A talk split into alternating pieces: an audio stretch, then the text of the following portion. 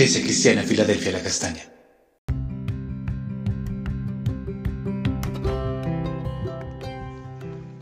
Buenos días, había Iglesia Filadelfia de la Castaña, una puerta abierta en el cielo. Hoy eh, veremos nuestro eh, devocional, el altar familiar, en Daniel el capítulo 2, versículo 1 al 6. El propósito de los sueños, primera parte.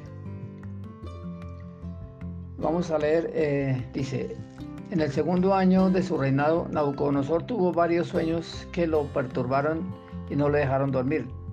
Mandó entonces que se reuniesen los magos, hechiceros, adivinos y astrólogos de su reino para que le dijesen lo que había soñado. Una vez reunidos y ya en presencia del rey, éste les dijo, tuve un sueño que me tiene preocupado. Quiero saber lo que significa. Los astrólogos le respondieron, que viva su majestad por siempre. Estamos a su servicio, cuéntenos el sueño y nosotros le diremos lo que significa. Pero el rey, el rey les advirtió, mi decisión ya está tomada.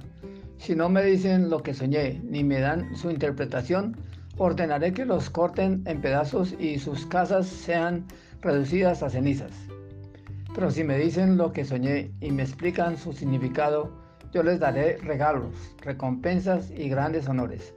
Así que comiencen por decirme lo que soñé y luego explíquenme su significado. lo primero que encontramos aquí es que Nabucodonosor tuvo varios sueños, posiblemente eran los mismos que lo inquietaban, que le hicieron perder el sueño y lo perturbaban. Que ni los magos, magos, ni encantadores, ni astrólogos pudieron interpretarlo, ni siquiera Nabucodonosor se acordaba de qué era el sueño. El Señor nos puede hablar de cualquier forma, aún en medio de los sueños y de las visiones, para cumplir sus planes y propósitos, como lo hizo con Jacob, eh, que soñó en una escalera hacia el cielo y la puerta del cielo, Betel, en donde Dios le dio eh, las promesas, en Génesis 28, versículo 10 al 17. También eh, el ejemplo de José en la cárcel, que interpretó los sueños del copero y el panadero del faraón.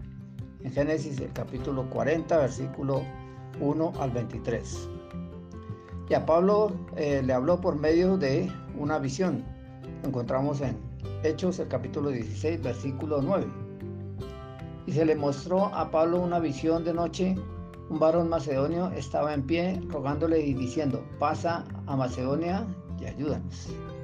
el Señor utiliza las visiones también para sus efectos, para que se predique el Evangelio, como le sucedió a Pedro y a Cornelio, que tuvieron una visión y él le fue a compartir el Evangelio a los de la casa de Cornelio.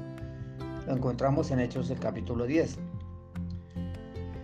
Y Dios les da ese don, nos da ese don de tener sueños y visiones e interpretarlos ya sea para nuestra vida, la familia, la iglesia o nación, o para mostrarnos algún peligro.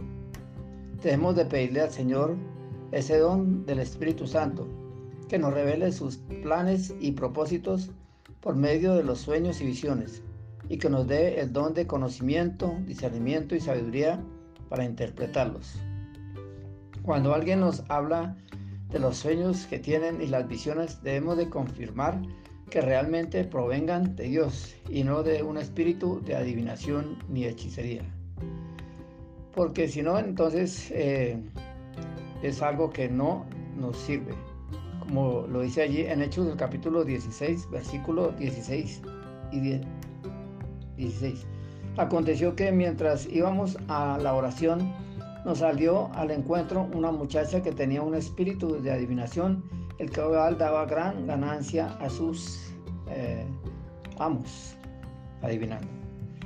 Entonces hay muchas sectas también que eh, encontramos hoy en día con ese espíritu de adivinación, lo cual debemos de tener cuidado. Lo segundo que vemos aquí es por lo que Nauconosor amenaza a sus magos y astrólogos y adivinos de muerte si no le dicen el sueño y su interpretación lo que era imposible para ellos porque no, no lo conocían.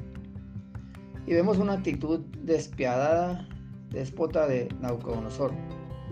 ya que los babilonios eran uh, hombres fieros, guerreros, sin sentimientos ni el temor de Dios, pues tenían al dios Baal y a Nebo.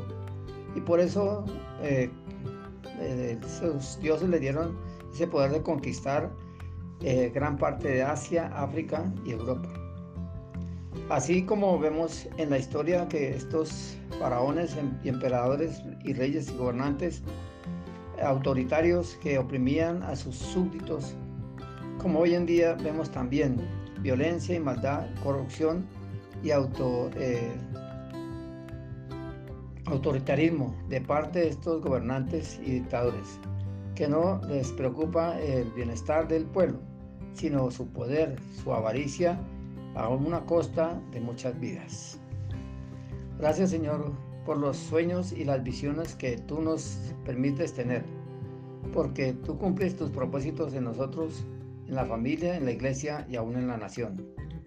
Te pedimos que con la ayuda de tu Santo Espíritu podamos discernir y conocer cuáles son los planes que tú tienes para cada uno de nosotros y cómo es que tú, Señor, nos hablas a través de los sueños y las visiones.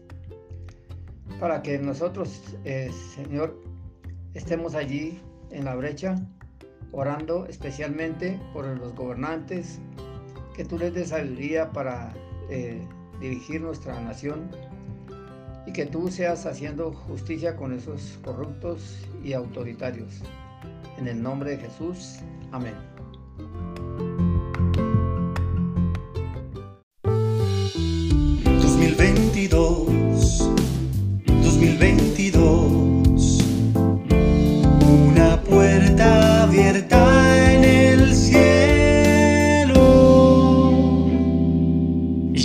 Iglesia Cristiana Filadelfia La Castaña